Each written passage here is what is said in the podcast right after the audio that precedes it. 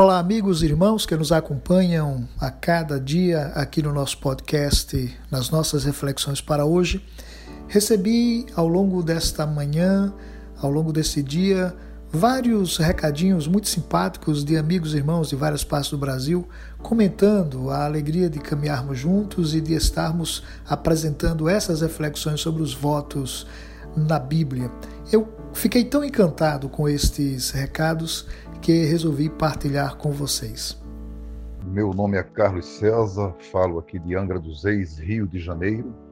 Sou um ouvinte assíduo do Para Hoje e a, a forma novelesca aí como é, é, está sendo postada aí a, esse áudio é sobre o voto de Jefté me deixou curioso e ansioso. Amanhã, certamente, se Deus assim permitir, estarei ouvindo para ver o desfecho. Um abraço. Graça e paz, pastor Eliú, Cid Paulo de Recife. Tudo bem?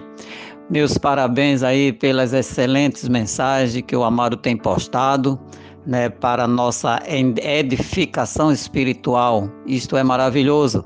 E hoje estou aí aguardando com ansiedade o desfecho dessa história aí do grandioso Jefté, né? Estamos aí ansiosos para saber o final disso tudo. Meus parabéns, viu? Mensagens lindas e edificadoras. Muito bem, parabéns e que Deus continue te abençoando e te usando nesse trabalho maravilhoso. Fica com Deus, meu amado. Um abraço. Olá, boa tarde, pastor Eliu Rodrigues. Aqui quem está falando é o pastor Johnny, de Salvador, Bahia. Quero parabenizá-lo pela profundidade dessa reflexão bíblica né, para hoje sobre o voto de Jefté.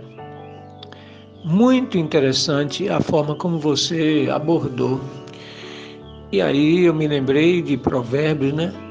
É melhor não votar do que votar e não cumprir. Realmente tomar uma decisão ou dizer que vai fazer e depois não fazer também pagamos um preço muito alto. Então eu quero deixar aqui né, a minha satisfação em ouvi-lo. Eu tenho ouvido as reflexões que você tem postado. São reflexões interessantes, significativas e acredito que são reflexões que é, verdadeiramente inspiradas por Deus e tem usado você como um meio né, de transmitir a sua mensagem. Parabéns, que Deus lhe abençoe. Muito obrigado. Que Deus continue lhe abençoando para produzir reflexões profundas, é, a exemplo dessa sobre o voto de Jefté. Um grande abraço, meu irmão. Obrigado, Carlos César de Angra dos Reis, Cid Paulo de Recife, pastor Johnny Nunes de Salvador, na Bahia, pelo carinho, pela amizade, pela caminhada juntos né, ao longo desses anos.